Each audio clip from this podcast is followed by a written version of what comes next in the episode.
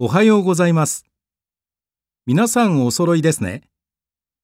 それでは今日の日程を説明します。これから約1時間半バスに乗って水族館に向かいます。今日は天気がいいので窓からきれいな海が見えると思います。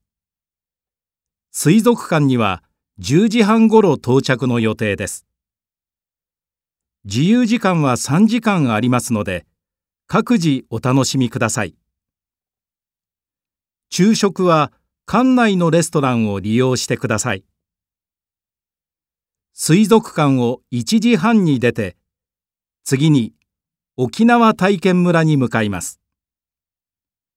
3時ごろ到着の予定です。ここでは伝統的な沖縄の家を見たり、沖縄文化を体験したりできます。ホテルには6時ごろ戻ってくる予定です。それでは今日一日よろしくお願いします。